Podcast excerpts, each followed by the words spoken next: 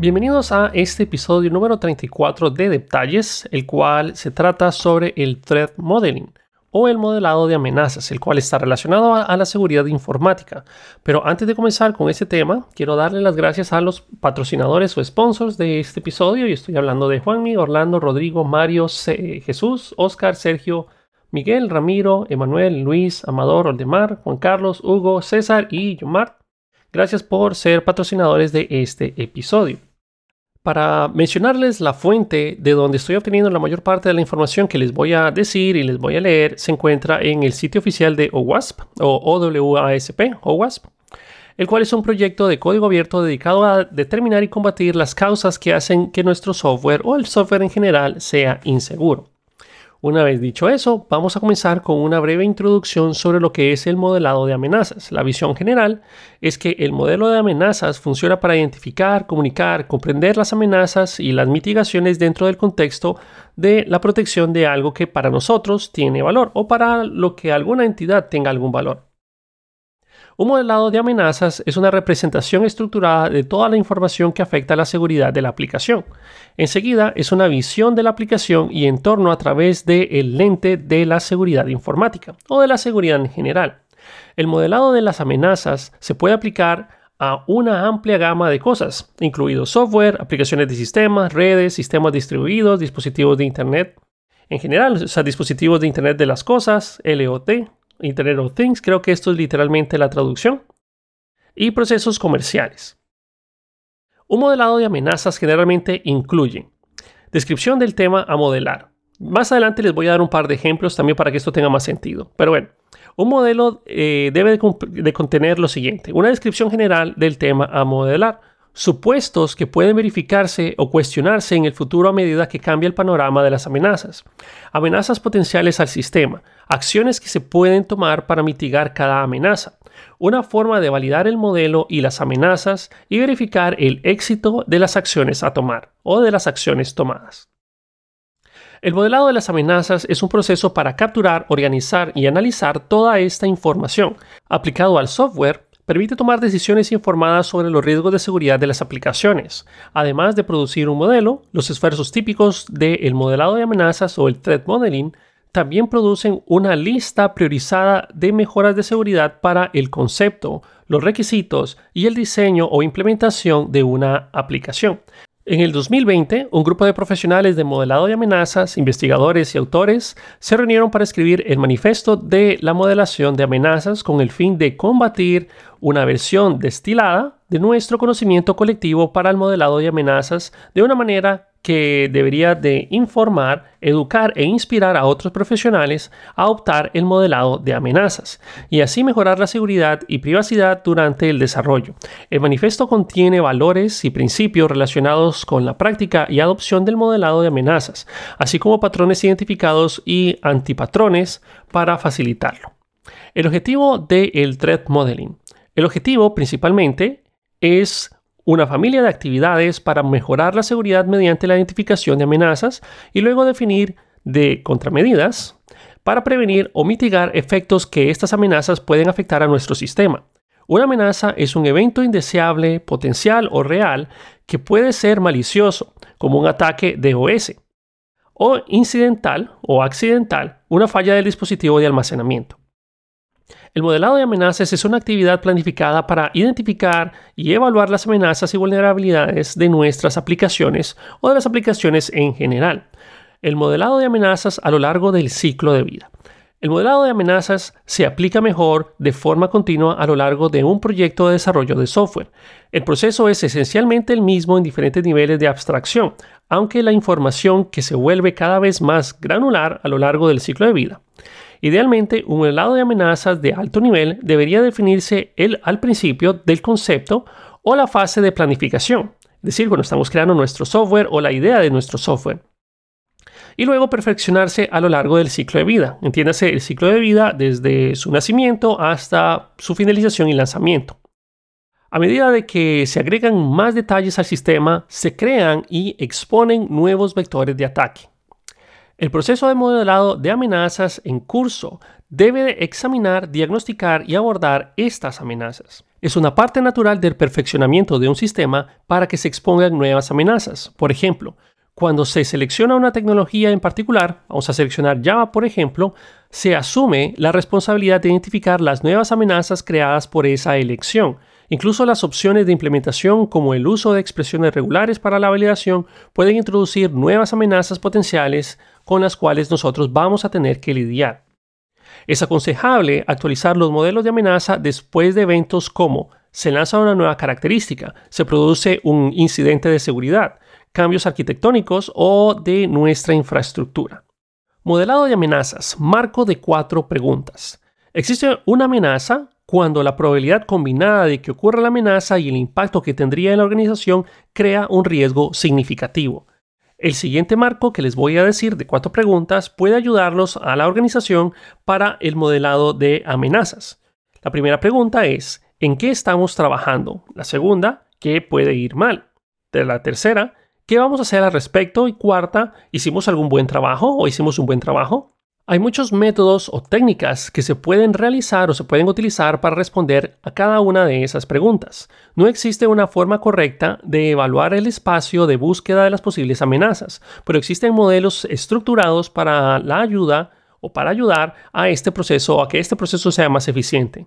Intentar evaluar todas las combinaciones posibles de agente de amenaza, ataque, vulnerabilidades e impactos a menudo resulta una pérdida de tiempo y esfuerzo. Es útil refinar el espacio de búsqueda para determinar las posibles amenazas a las cuales enfocarse. Por ejemplo, hay que evaluar el alcance, en qué estamos trabajando. Esto puede ser tan pequeño como un sprint o tan grande como un sistema completo. Identifique qué puede salir mal. Esto puede ser tan simple como una lluvia de ideas o tan estructurado y secuencial como ustedes quieran. Identifique las contramedidas o gestione el riesgo. Decida qué va a hacer con cada amenaza. Esto podría ser implementar una mitigación o aplicar un enfoque de aceptar, transferir o eliminar la gestión de riesgos. Evalúe su trabajo. ¿Hizo un buen trabajo superficialmente o fue un trabajo bien profundo? En general, hay que ver si hicimos el suficiente esfuerzo para mitigar esa amenaza. En unos momentos les voy a hablar sobre un proceso de modelado de amenazas estructurado. Espérenme un momento, ya vamos a llegar a ese punto. ¿Cuáles son los beneficios? Si se hace correctamente, el modelado de amenazas proporciona una línea de visión clara de un proyecto que justifica los esfuerzos de, de seguridad. El modelado de amenazas permite tomar decisiones de seguridad de forma racional con toda la información sobre la mesa. El proceso de modelado de amenazas produce naturalmente un argumento de garantía que se puede utilizar para explicar y defender la seguridad de una aplicación. Un argumento de seguridad comienza con algunas afirmaciones de alto nivel y las justifica con subdeclaraciones o pruebas. Pasemos ahora a un proceso de modelado de amenazas estructurado. Voy a darles la lista de los temas que vamos a hablar a continuación. Primero, obviamente, viene la introducción en el cual nosotros vamos a tratar de descomponer la aplicación. Ese sería el primer paso. segundo paso determinar y clasificar las amenazas. El paso número tres va a ser determinar las contramedidas y la mitigación. Luego vamos a pasar a la descomponer, bueno, descomponer la aplicación, este sería otro punto macro, en la cual vamos a tener dentro de él información sobre el modelo de amenazas, dependencias externas, puntos de salida, puntos de entrada, activos, nivel de confianza, diagrama de flujo de datos y diagrama de ejemplo. Luego pasaremos a determinar y clasificar las amenazas, categorizar las amenazas y luego también pasaremos al STRIDE, el cual son las siglas de spoofing, tampering, repudiation, Information Disclosure, Denial of Service y Elevation of Privilege, los cuales son amenazas conocidas en general. Ahí hablaremos sobre la lista de amenazas después, o sea, puntualmente sobre cada uno de, ese, de esos temas del STRIDE o cada una de esas amenazas conocidas, análisis de esas amenazas, ranking de amenazas, modelo subjetivo, DREAD, que también ya vamos a hablar sobre eso, modelo de riesgo cualitativo, y luego pasaremos a determinar las contramedidas y su mitigación. Ejemplos de contramedidas y amenazas, stride y técnicas de, mitigación y amenazas. Y por último, caeremos en unos complementos de la, revisión de nuestro código. Ok, vamos a empezar con la introducción. Introducción, este documento, como les estoy diciendo, la mayor parte de esta información la estoy obteniendo del sitio oficial OWASP, en el cual ustedes pueden ver sobre el Threat Modeling y ahí ustedes podrían encontrar la misma documentación que yo les estoy dando. Obviamente yo agrego un par de palabras adicionales y también toda la información que yo les estoy leyendo se encuentra en inglés. Entonces estoy haciendo mi mejor esfuerzo para la traducción del mismo. En fin, Introducción. En este documento se describe un enfoque estructurado para el modelado de amenazas de las aplicaciones que permite identificar, cuantificar y abordar los riesgos de seguridad asociados con nuestra aplicación. El modelado de amenazas analiza desde, su, la perspectiva de un ataque potencial en su contraposición al punto de vista del defensor. El proceso de modelado de amenazas se puede descomponer en tres pasos de alto nivel. Cada paso se documenta a medida se lleva a cabo. Paso número 1. Descomponer la aplicación. El primer paso en el proceso de modelado de amenazas tiene que ver con descomponer la aplicación y cómo interactúa con entidades externas. Esto involucra creación de casos de uso para comprender cómo se usa la aplicación, identificar puntos de entrada para ver dónde el atacante potencial podría interactuar con la aplicación, identificar activos, es decir, elementos o áreas en los que el atacante podría estar interesado, identificar los niveles de confianza, que representan los derechos de acceso que la aplicación otorga a las entidades externas. Esta información está documentada en un documento, valga la redundancia, de modelado de amenaza resultante. También se puede utilizar para producir diagramas de flujo o de datos para la aplicación. En estos diagramas se muestran las diferentes rutas a través del sistema, destacando los límites y sus privilegios de cada uno de ellos. Paso número 2. Determinar y clasificar las amenazas. Es fundamental para la identificación de amenazas utilizar una metodología de categorización de amenazas. Se puede utilizar una categorización de amenazas como STRIDE, las que les mencioné hace unos instantes, o el marco de seguridad de aplicaciones ASF, que define categorías de amenazas como, como una auditoría y registro. Autenticación, autorización, gestión de configuración, protección de datos de almacenamiento y tránsito, validación de datos y gestión de excepciones. El objetivo de la categorización de amenazas es ayudar a identificar las amenazas tanto desde el atacante, recordemos que aquí estamos hablando de todos los problemas de Stripe, como la, de la perspectiva de la defensiva, ASF. Los DFD, estoy hablando de diagramas de flujo de datos, producidos en el paso número 1, ayudan a identificar los posibles objetivos de amenaza desde la, perspectiva del atacante, como fuentes de datos, procesos de flujo de datos y las interacciones con los usuarios. Estas amenazas pueden clasificarse además como las raíces de los árboles amenazados.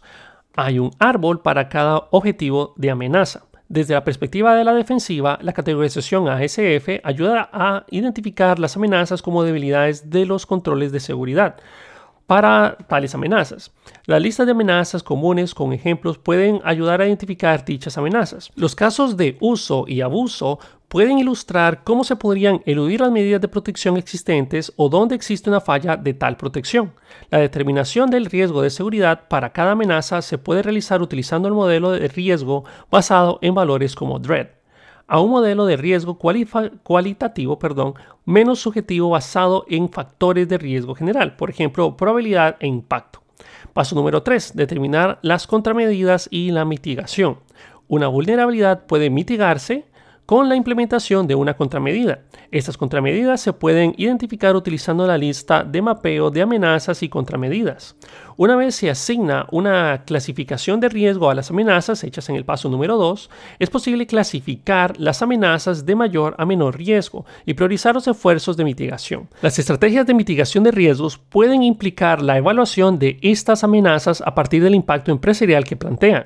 Una vez se identifica el posible impacto, las opciones para abordar el riesgo incluyen aceptar, es decir, qué impacto empresarial es aceptable, eliminar, eliminar componentes que hacen posible la vulnerabilidad, mitigar, agregue comprobaciones o controles que reduzcan el impacto del riesgo o las posibilidades de que esto ocurra. La siguiente sección o las siguientes secciones, realmente son varias, vamos a examinar estos pasos en profundidad y proporcionar ejemplos de modelado desde lo que es el punto de vista resultante en un formato estructurado. Descomponer la aplicación.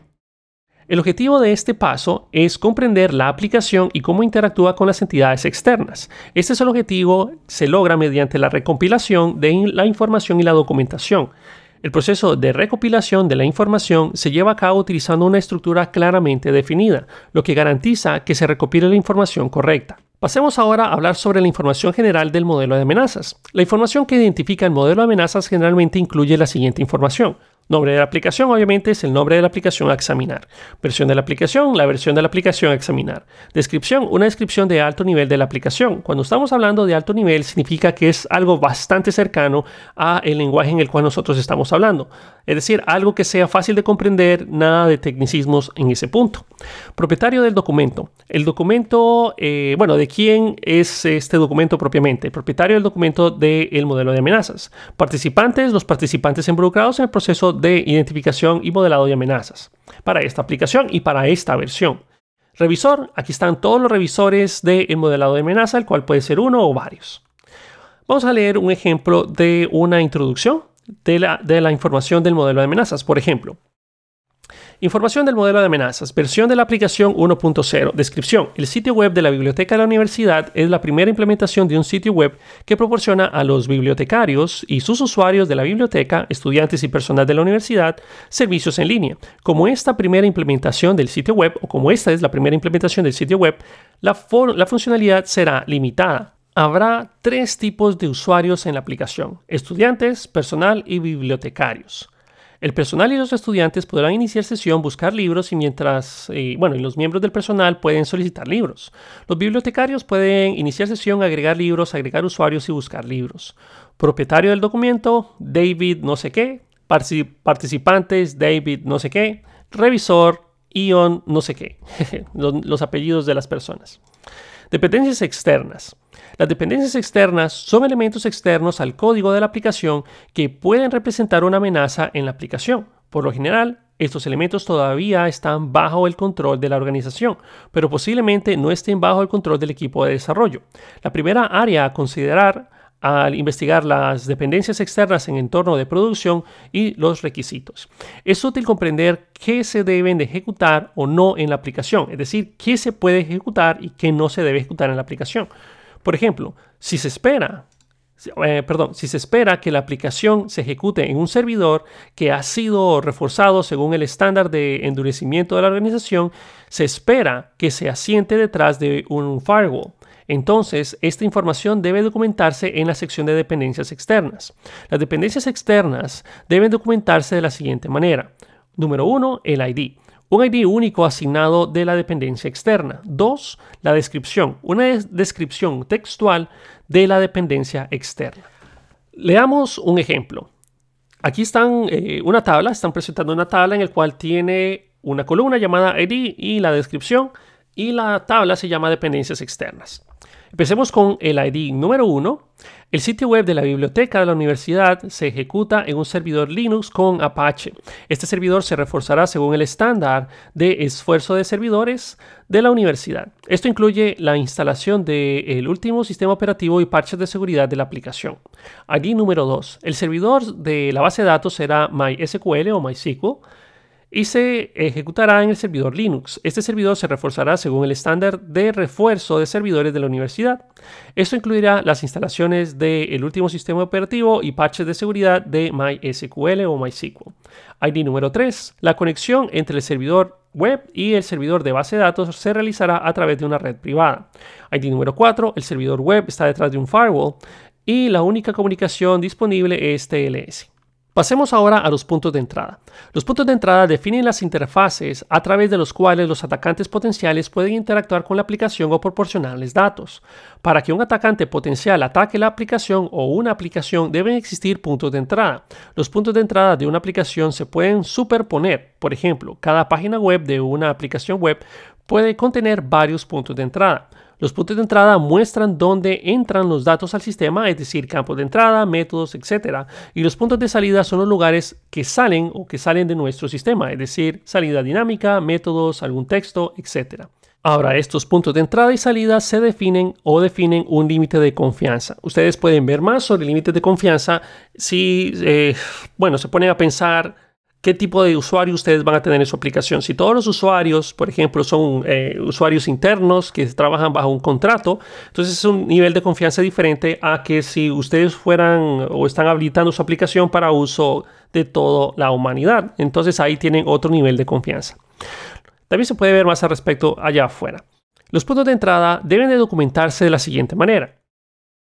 Primero, el ID, un ID único de, eh, bueno, el cual nosotros le estamos asignando el punto de entrada. Esto se utiliza para hacer referencia cruzada del punto de entrada con el cual eh, estamos nosotros trabajando con la amenaza o la, vulnerabilidad que nosotros identificamos. El caso de puntos de entrada en capas debe de usar la notación mayor-menor. Luego pasaremos a la segunda columna que va a ser el nombre. El, nombre es algo descriptivo que identifica el punto de entrada y su propósito. Luego pasamos a la descripción. Una descripción textual que detalla la interacción o procesamiento que ocurre con ese punto de entrada. Niveles de confianza. El nivel de confianza, esta sería la cuarta columna, el nivel de acceso requerido en el punto de entrada.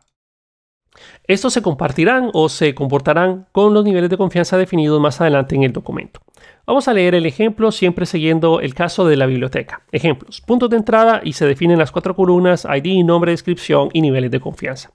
ID número 1, que es el nombre puerto HTTPS, descripción, el sitio web de la biblioteca de la universidad solo será accesible a través de TLS. Todas las páginas del sitio web de la biblioteca de la universidad están superpuestas en ese punto de entrada. Niveles de confianza. 1. Usuario web anónimo. 2. Usuario de credenciales de inicio de sesión válidas. 3. Usuario con credenciales de inicio de sesión no válidas. 4.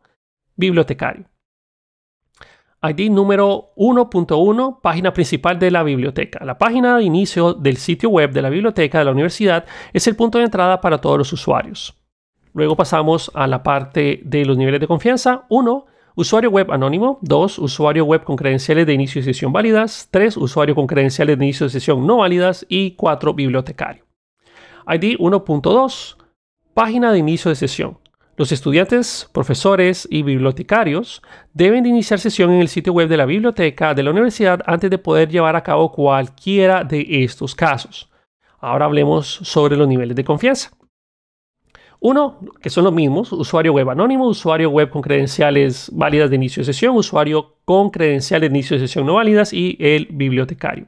ID 1.2.1 función inicio de sesión. La función inicio de sesión acepta las credenciales proporcionadas por el usuario y las compara en la base de datos. Ahora, ¿cuáles son los niveles de confianza? 2. Usuario con credenciales de inicio de sesión válidas. 3. Usuario con credenciales de inicio de sesión no válidas y bibliotecario. Aquí no llegan anónimos. ID número 1.3, página de entrada de búsqueda. La página utilizada para ingresar una consulta de búsqueda. Los niveles de confianza, 2 usuarios con credenciales de inicio de sesión válidas, 4 bibliotecario. Pasemos a los puntos de salida. Los puntos de salida pueden resultar útiles cuando se ataca al cliente. Por ejemplo, las vulnerabilidades, de eh, secuencias de comandos entre sitios y vulnerabilidades de divulgación de información requieren un punto de salida para que se complete el ataque. En el caso de los puntos de salida de componentes que manejan datos confidenciales, por ejemplo, componentes de acceso a datos, los puntos de salida que carecen de controles de seguridad para poder o para proteger la confidencialidad e integridad pueden ahí llevar a la divulgación de información confidencial a un usuario no autorizado. En muchos casos, las amenazas, habilitadas por los puntos de salida están relacionados con las amenazas de los puntos de entrada correspondientes.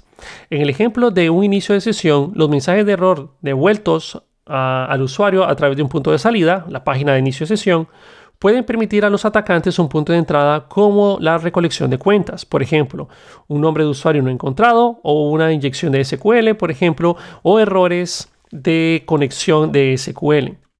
Activos. El sistema debe tener algo que le interese al atacante. Estos elementos o áreas de interés se definen como activos. Los activos son esencialmente objetivos para los atacantes, es decir, son la razón por la cual existirán las amenazas. Los activos pueden ser tanto activos físicos como activos abstractos. Por ejemplo, un activo de una aplicación podría ser una lista de clientes y su información personal. Este, eh, este, es un caso de activo físico. Un activo abstracto podría ser la reputación de una organización. Los activos se documentan en un modelo de amenazas de la siguiente manera. Nuevamente, el ID es un ID único que se le asigna para identificar cada activo. Esto se utilizará para hacer una referencia cruzada del, activo con la posible amenaza o vulnerabilidad que se identifique. Luego el nombre, el nombre de la descripción que identifica claramente el activo, la descripción, descripción textual de qué es el activo y qué debe de protegerse y por qué debe de protegerse. Luego van los niveles de confianza, que significa lo mismo. Aquí se documenta el nivel de acceso necesario para tener un punto de entrada. Ok, vamos a hacer o continuar con el ejemplo. ID 1, nombre, usuarios de la biblioteca y bibliotecario. Descripción, activos relacionados a los estudiantes, profesores y bibliotecarios. Nivel de confianza, ninguno.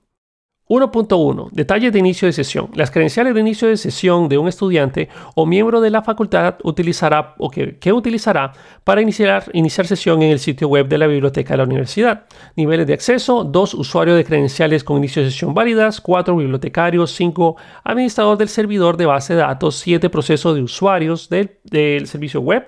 8. Usuario de lectura de base de datos. 9. Usuario de lectura y escritura de base de datos.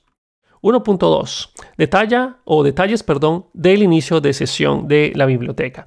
Las credenciales de inicio de sesión que utilizará un bibliotecario para iniciar sesión desde el punto de vista de la universidad. 4. Nivel de acceso 4. Bibliotecario. 5. Administrador de servidor de base de datos. 7. Proceso de usuario de servidor web. 8. Usuario de lectura de base de datos. 9. Usuario de lectura y escritura de base de datos. 1.3. Información personal. El sitio web de la biblioteca de la universidad almacena información personal relacionada a los estudiantes, miembros de la facultad y bibliotecarios. Nivel de confianza. Entonces vamos a hacer mención del 4, bibliotecario, bueno, el 5, administrador de servidor de base de datos, 6, administrador de sitio web, 7, proceso de usuario del servidor web, 8, usuario de lectura de base de datos, 9, lectura y escritura de base de datos, o usuario con lectura y escritura de base de datos. Punto principal número 2, sistema activo relacionados con el sistema subyacente. 2.1, disponibilidad del servicio web de la biblioteca de la universidad. El servicio web de la biblioteca universitaria debe estar disponible 24 horas al día a, todos los estudiantes, obviamente los 7 días de la semana. Para los miembros de la, de la facultad universitaria y los bibliotecarios para que ellos puedan acceder y mantener acceso al mismo. Todo el tiempo. En fin, los niveles de confianza que vamos a hablar en este punto vamos a ver, aquí se me perdió esto. Eh, son el 5 administrador del servidor de base de datos y 6 administrador del sitio web. También podríamos incluir el de la base de datos aquí en general. En fin, 2.2, capacidad para ejecutar código como usuario de servidor web. Esta es la capacidad de ejecutar código fuente en el servidor web como un usuario del servidor web. Los niveles de confianza aquí es el 6, administrador del sitio web, 7, proceso de usuario de servidor web. 2.3. Capacidad para ejecutar comandos SQL como un usuario de lectura de base de datos. Esta es la capacidad de ejecutar consultas de selección SQL en base de datos y por tanto recuperar cualquier información almacenada en la base de datos de la biblioteca universitaria. Nivel de confianza 5 administrador del servidor de base de datos, 8 usuario de lectura de base de datos, 9 usuario de lectura y escritura de base de datos. 2.4 capacidad para ejecutar SQL como un usuario de lectura y escritura de base de datos. Esta es la capacidad para ejecutar SQL, seleccionar, insertar, actualizar consultas de base de datos y así tener la lectura, escritura a cualquier información almacenada en la base de datos. ¿Qué niveles de acceso? 5. Administrador del servidor de base de datos. 9. Usuario de lectura y escritura de base de datos. Pasemos al punto 3, el sitio web. Activos relacionados con el sitio web de la biblioteca universitaria. 3.1. Sesión de inicio de sesión. Esta es la sesión de inicio de sesión de un usuario en nuestra aplicación universitaria o en la aplicación web de la biblioteca universitaria. Este usuario puede ser un estudiante, un miembro de la facultad de la universidad o un bibliotecario. Nivel de confianza, 2. Usuario con credenciales de sesión válidas, 4. Bibliotecario.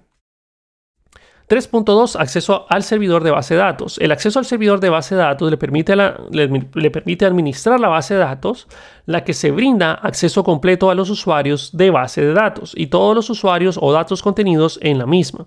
¿Qué personas tienen o qué niveles de confianza tienen aquí? Pues únicamente número 5 administrador de base de datos.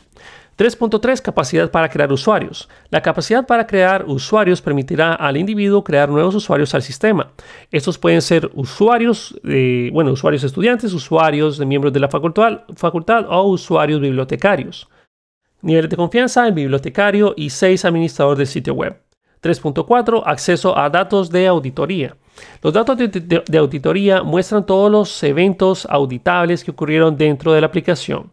Eso puede ser en un periodo de tiempo o de, bueno, en un periodo de tiempo en general. ¿Qué nivel de acceso? Solo el administrador al sitio web. Hablemos ahora sobre niveles de confianza. Los niveles de confianza representan los derechos de acceso que la aplicación otorga a entidades externas. Los niveles de confianza se pueden comparar con un punto de entrada y los activos. Estos nos permiten definir los derechos o privilegios de acceso necesarios para un punto de entrada y los necesarios para interactuar con cada activo. Los niveles de confianza se documentan en el modelo de amenazas de la siguiente manera. Nuevamente, el ID, el ID, que se permite o se le asigna, el cual sirve para hacer una referencia cruzada del nivel de confianza con los puntos de entrada y los activos. Nombre, el nombre descriptivo que permite identificar las entidades externas que les otorga el nivel de confianza. Y luego eh, la descripción, el cual es una descripción textual del nivel de confianza que detalla la entidad externa a la que se le ha otorgado el nivel de confianza. Aquí viene otro ejemplo. Niveles de confianza, ID 1, nombre, usuario web anónimo, descripción. Y así lo voy a hacer, ID, nombre y descripción, para no estar leyendo el título de cada tabla, porque qué pereza. Entonces, usuario web anónimo es un usuario que se conectó al sitio web de la biblioteca universitaria pero no ha proporcionado credenciales válidas. 2. Usuario con credenciales de inicio de sesión válidas. Es un usuario que se ha conectado al sitio web de la biblioteca universitaria y ha iniciado sesión con credenciales de sesión válidas. 3. Usuario con credenciales de inicio de sesión no válidas. Un usuario que se ha conectado al sitio web de la biblioteca universitaria e, bueno, y está intentando iniciar sesión con credenciales de inicio de sesión no válidas. 4. Bibliotecario. El bibliotecario puede crear usuarios de sitio web de la biblioteca y, ser, y ver su información personal. Si ustedes se están dando cuenta, esto es básicamente la descripción de todas las entidades o los niveles de confianza que nosotros estábamos hablando en los puntos anteriores. Que estos IDs son los que permiten la relación cruzada, como les había mencionado bueno, un poquito más arriba. 5. Administrador del servidor de base de datos. El administrador del servidor de base de datos tiene acceso de lectura, escritura a la base de datos que utiliza el sitio web de la biblioteca de la universidad. 6. Administrador del sitio web. El administrador del sitio web puede configurar el sitio web de la biblioteca de la universidad. 7. Proceso de usuarios del servidor web. Este es el proceso slash usuario con el que el servidor web ejecuta código y se autentica contra el servidor de base de datos. 8. Usuario de lectura de base de datos. La cuenta de usuario de base de datos que se utiliza para acceder a la base de datos en modo de lectura. 9. Usuario de lectura slash escritura de la base de datos. Esta es la cuenta del usuario que se utiliza para realizar actualizaciones, lecturas y actualizaciones a la base de datos. Ok, diagramas de flujo de datos. Toda la información recopilada nos permite modelar con precisión la aplicación mediante el uso de diagramas de flujo de datos o DFD. Los DFDs nos permitirán comprender mejor la aplicación al proporcionar una representación visual de cómo la aplicación procesa los datos. Los flujos de datos o los diagramas de flujo de datos muestran cómo los datos fluyen lógicamente a través de nuestra aplicación de un extremo al otro. Permiten la identificación de los componentes afectados a través de puntos críticos. Por ejemplo, qué datos de entrada entran, para la redundancia, y salen del sistema y cuáles son almacenados en la base de datos. Y también el flujo de cada uno de, de esos datos a través de nuestra aplicación o de los procesos. El enfoque de los diagramas de flujo es cómo se mueven los datos a través de la aplicación y qué sucede con los datos a medida se mueven. Los diagramas de flujo también eh, bueno, tienen una estructura jerárquica, por lo que pueden utilizar para descomponer la aplicación en subsistemas y los subsistemas de nivel inferior. Los diagramas de flujo de datos de alto nivel nos permitirá aclarar el alcance de la aplicación que nosotros estamos modelando. Las interacciones de nivel inferior nos permitirán concentrarnos en los procesos específicos involucrados al proceso de dato específico. Hay varios símbolos que se deben utilizar en un modelado de diagrama de flujos de amenazas. Estos se describen a continuación y ellos hacen una gran lista de un montón de imágenes en los cuales tiene la representación y la descripción, pero no tiene mucho sentido porque, pues, eh, como los diagramas de flujo son visuales, no tiene mucho sentido que yo intente explicar esto o explicar esto. Si quieren saber más sobre diagramas de flujo de amenazas, pueden ver, simplemente buscarlo en Google y ustedes van a encontrar más información. Ok, vamos a determinar y clasificar las amenazas. Categorizar las amenazas. El primer paso de la determinación de las amenazas es adoptar una categorización de las mismas. Una categorización de amenazas proporciona un conjunto de categorías con los ejemplos correspondientes para que las amenazas se puedan identificar sistemáticamente en la aplicación de manera estructurada y repetible. Luego pasamos a el STRIDE.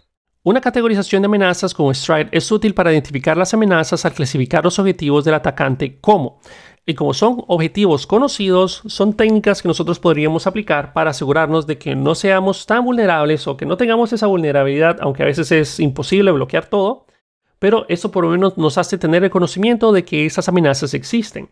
Cuando estamos hablando del STRIDE, estamos haciendo referencia al spoofing, tampering, repudiation, information disclosure, denial of service, and elevation of privilege. En la siguiente tabla que les voy a mencionar o les voy a leer está la lista de las amenazas genéricas conocidas mediante STRIDE junto con sus controles de seguridad. Bien, vamos a describir cada una de ellas. El spoofing es una amenaza dirigida al acceso y uso de credenciales de otro usuario, es decir, como el nombre de usuario y contraseña. Simplemente es que alguien pueda tener acceso o trate de, hacer estas eh, accesos mediante otro usuario. ¿Cuál es el control de seguridad? Pues la autenticación. Luego pasamos al tampering. Es una, es una, acción de amenaza con la intención de cambiar o modificar maliciosamente los datos persistentes, como registros de base de datos y la alteración de datos de tránsito entre dos computadoras a través de la red abierta, como Internet. ¿Cuál es su solución? Pues la integridad. Luego pasamos a lo que es repudiation, es una, acción de amenaza dirigida a realizar las operaciones prohibidas en un sistema que carece de la capacidad de rastrear las operaciones. Pues la verdad es que el control de seguridad es no repudiation. La verdad es que no dice mucho, pero nuevamente podemos ver más información al respecto sobre esa amenaza en particular. No vamos a entrar mucho en detalle en cada una de ellas. Ahora pasamos al Information Disclosure, que es una acción que tiene la intención de leer un archivo al cual no se le otorgó acceso o leer datos en tránsito. ¿Cuál sería su posible control de seguridad? Pues simplemente manejar mejor la confidencialidad. Nuevamente, esto, esto que plantean aquí solo es para que ustedes conozcan súper general cada una de estas amenazas Stride no que sean expertos en solventar cada una de ellas, porque hay muchas implementaciones que se pueden aplicar en cada una de ellas. Luego vamos con el denial of service o negación de servicio. este tipo de, amenaza que trata de negar el acceso a usuarios válidos, como hacer el servidor web no esté disponible o que no se pueda utilizar temporalmente. Ahora, no voy a leer lo del control de seguridad de, que menciona aquí el denial of service porque no es tan sencillo. todos estos, estos problemas y amenazas de Stride tienen una, un control de seguridad más amplia que una simple palabra. Así que no voy a leer el control de seguridad porque me parece hasta ofensivo. En fin. Luego vamos con Elevation of Privilege, que el nombre lo dice todo, es una amenaza en la cual se intenta obtener el acceso privilegiado de los recursos para obtener acceso no autorizado a la información o comprender o comprometer el sistema. En pocas palabras, se trata de que un usuario, que puede ser que sea un usuario que fue capturado, un usuario que fue, el, término que usan muchos es que fue hackeado, pero la verdad es que es problema de nosotros por no manejar contraseñas seguras o, autenticación de doble factor u otras cosas. Pero eso se trata de que tenemos un usuario y tratamos de elevar su privilegio. Eso es básicamente en una visión muy general. Las listas de amenazas basadas en el modelo STRIDE son útiles para la identificación de las amenazas con respecto al objetivo del atacante. Por ejemplo, si el escenario de amenaza es atacar al inicio de sesión, el atacante forzaría brutalmente o brutalmente la contraseña para comprometer o romper la autenticación. Si el escenario de amenazas intenta elevar los privilegios para obtener los privilegios de otro usuario, intentaría atacar o realizar una autenticación o navegación forzada. Análisis de las amenazas. Un requisito previo en el análisis de amenazas es la comprensión de la definición genérica de riesgo. El riesgo es un potencial de pérdida determinado por dos factores. La probabilidad o la posibilidad o la probabilidad de que ocurra un ataque, el impacto potencial o el costo de que ocurra tal ataque. El riesgo se calcula como probabilidad de que ocurra una amenaza por el costo de la organización o el costo para la organización, mejor dicho. Nuevamente, probabilidad de que ocurra la amenaza por el costo para la organización. Desde la perspectiva de gestión de riesgos, El modelado de amenazas es un enfoque sistemático y estratégico para identificar y enumerar las amenazas en un entorno aplicado con el objetivo de minimizar el riesgo y el impacto potencial. El análisis de amenazas es la identificación de las amenazas a la aplicación e implica el análisis respecto a la funcionalidad o de la funcionalidad, la arquitectura y el diseño de la aplicación. Es importante identificar y clasificar los posibles, las posibles debilidades que podrían conducir a esta explotación. Desde la perspectiva defensiva, la identificación de las amenazas impulsadas por la categorización del control de seguridad permite que se analiza o, bueno, permite que el analista de las amenazas se concentre en las vulnerabilidades específicas. Por lo general, el proceso de identificación de las amenazas implica pasar por ciclos iterativos donde se inicia, se evalúan todas las eh, las posibles amenazas en la lista de amenazas que se, bueno, como las listas de amenazas de strike que ya le dimos anteriormente para cada componente. En la siguiente iteración, las amenazas se analizan más a fondo a medida como la exploración de las rutas de ataque, las causas fundamentales de la amenaza que se van a explotar, por ejemplo, las vulnerabilidades y los controles de mitigación necesarios, como por ejemplo las contramedidas. Una vez se evalúan las amenazas y las vulnerabilidades y también los ataques comunes, un análisis de amenazas más centrado debe tener en cuenta los casos de uso y abuso. Al analizar a fondo los escenarios de uso, se pueden identificar las debilidades que podrían conducir a la realización de una amenaza. También se pueden identificar los casos de abuso. Estos casos de abuso pueden ilustrar cómo podrían eludir las medidas de protección existentes o donde existe cierta falla de protección. Los resultados del análisis de amenazas es, una determinación de los tipos de amenazas planteadas a cada uno de los componentes de un sistema descompuesto. Esto se puede documentar utilizando la categorización de amenazas como STRIDE o ASF. El uso de árboles de amenazas para determinar cómo la amenaza puede ser expuesta por una vulnerabilidad y casos de uso y uso indebido para validar una falla y sus contramedidas. Luego tenemos un ranking de amenazas. Las amenazas se pueden clasificar desde la perspectiva de los factores de riesgo. Al determinar el factor de riesgo que plantean las diversas amenazas identificadas, es posible crear una lista priorizada de amenazas para respaldar una estrategia de mitigación de riesgos, como la priorización de las amenazas a mitigar primero. Se pueden utilizar diferentes factores de riesgo para clasificar las amenazas como el riesgo alto, medio o bajo. En general, los modelos de riesgos de amenazas utilizan diferentes factores para modelar los riesgos. Modelo subjetivo DREAD. El modelo de evaluación de riesgos de Microsoft DREAD la, factorización de riesgos permite la asignación de valores a los diferentes factores que influyen una amenaza.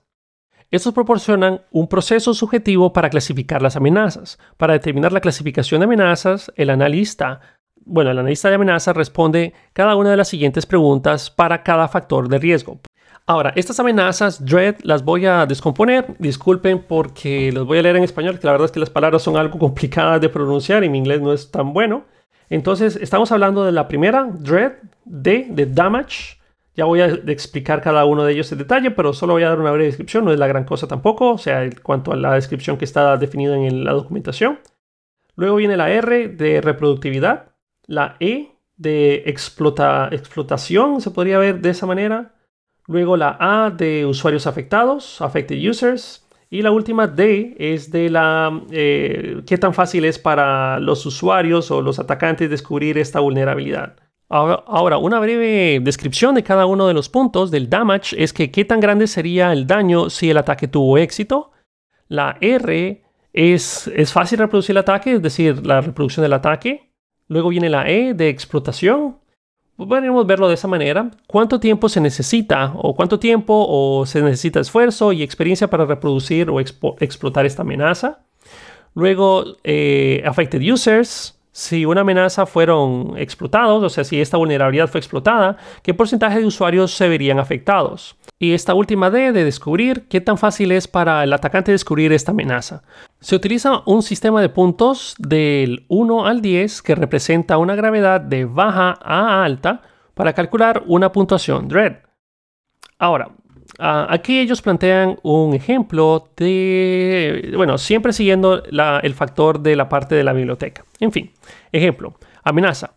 El usuario malintencionado ve información confidencial de los estudiantes, profesores y bibliotecarios. 1. Potencial daño. amenaza de la reputación, así como la responsabilidad financiera ilegal. Luego, reproductividad o reproducibilidad. Creo que ahora se lo dije bien. Totalmente reproducible. Luego vamos con la explotabilidad. Requiere estar en la misma subred o haber comprometido un enrutador o un router. Usuarios afectados. Afecta a todos los usuarios. Capacidad de descubrimiento. Se pone fácilmente. Y aquí ellos le están poniendo los números de evaluación. Por ejemplo, potencial daño tiene el nivel de 8. La reproducibilidad tiene el nivel de 10 explotabilidad 7, usuarios afectados 10, capacidad de descubrimiento 10.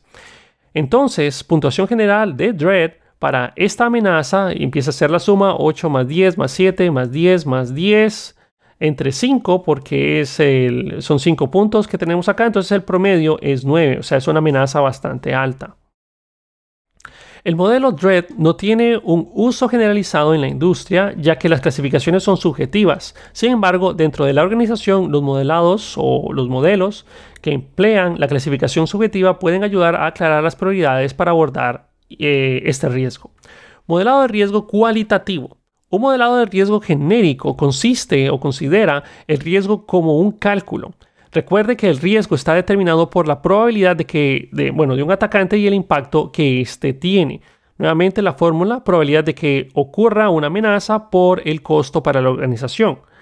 La productividad o probabilidad puede determinarse por la facilidad de explotación. Esto depende del tipo de amenaza y las características del sistema, así que también podríamos considerar las contramedidas que ya están implementadas. El siguiente es un conjunto de consideraciones para determinar la facilidad de explotación. 1. ¿Puede un atacante explotar esto de forma remota? 2. ¿El atacante necesita estar autenticado? 3. ¿Se puede automatizar el exploit? Hmm. El impacto depende o el, impacto depende principalmente del daño potencial y su extensión, como la cantidad de componentes que pueden verse afectados por una amenaza.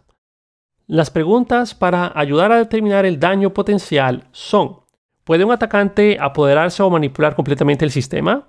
¿Puede un atacante obtener acceso administrativo al sistema? ¿Puede un atacante bloquear el sistema? ¿Puede un atacante obtener acceso a la información sensible como eh, las claves o tokens? En fin, preguntas para ayudar a determinar la cantidad de componentes que pueden verse afectados por una amenaza. 1. ¿Cuántas fuentes y sistemas de datos conectados pueden verse afectados? 2. ¿Cuántas capas de componentes de infraestructura pueden ah, atravesar el agente de amenazas? Hmm. Esos ejemplos ayudan en el cálculo de los valores de riesgo generales al asignar los valores cualitativos como alto, medio o bajo a los factores de probabilidad e impacto. En este caso, el uso de valores cualitativos en lugar de números, como en el caso del modelo DRED, ayuda a evitar la clasificación se vuelva demasiado subjetiva, determinar las contramedidas y mitigación. El propósito de, la identificación de las contramedidas es determinar si existe algún tipo de medida de protección, por ejemplo, algún control de seguridad, nuevas políticas, etc., que puedan evitar que se materialice una amenaza. Las vulnerabilidades son entonces aquellas amenazas que no tienen contramedidas. Cuando las amenazas se han categorizado con STRIDE o ASF, es posible encontrar contramedidas apropiadas dentro de la categoría dada, lo cual nosotros podemos investigar más técnicas que se pueden aplicar directamente en cada uno de esos puntos. Al usar STRIDE, la siguiente tabla de mitigación de amenazas se puede utilizar para identificar técnicas que se pueden implementar, por ejemplo, Vamos a hablar, sobre el tipo de amenaza, falsificación de identidad, técnicas de mitigación. Ok, las técnicas de, mitigación de una falsificación de identidad, autenticación adecuada, dos, proteger, proteger los datos secretos, cifrados y no almacenar nada de información secretos del lado del cliente. Luego viene la manipulación de datos, autorización adecuada, hashes, MAC, firmas digitales, protocolos de pruebas de manipulaciones. Bueno, pruebas antimanipulaciones. Luego viene el repudio, firmas digitales, marcas de tiempo, pistas de auditoría, divulgación de información, autorización, protocolos de privacidad mejorada, cifrado, proteger secretos, no almacenar secretos del lado del cliente, navegación de servicios, autenticación adecuada, autorización adecuada, filtración, regulación y calidad de servicio. Evaluación de privilegio o elevación de privilegio, perdón, ejecutar con un mínimo de privilegios. Una vez se han identificado las amenazas y las contramedidas correspondientes, se puede derivar en un perfil de amenazas con los siguientes criterios. 1. Amenazas no mitigadas, amenazas que no tienen ninguna contramedida y representan vulnerabilidades que pueden explotarse por completo y causar un impacto. 2. Amenazas parcialmente mitigadas. Amenazas que parcialmente están mitigadas por una o más contramedida y pueden explotarse parcialmente para causar un impacto limitado. Amenazas totalmente mitigadas. Estas amenazas tienen las contramedidas adecuadas y no exponen vulnerabilidades. Para cerrar, complementando la revisión de código, el modelado de las amenazas no es un método para revisar el código, pero complementa el proceso de revisión de código de seguridad. La inclusión de los modelos de amenazas desde el punto de vista del ciclo de vida del desarrollo de software puede ayudar y garantizar o a garantizar que las aplicaciones se desarrollen con las mitigaciones de seguridad adecuadas desde el principio. Esto, combinado con la documentación producida como parte del proceso de modelado de amenazas, puede brindar a los revisores de código una mayor comprensión del sistema. Esto permite a los revisores ver dónde están los puntos de entrada a la aplicación y las amenazas asociadas con cada punto de entrada.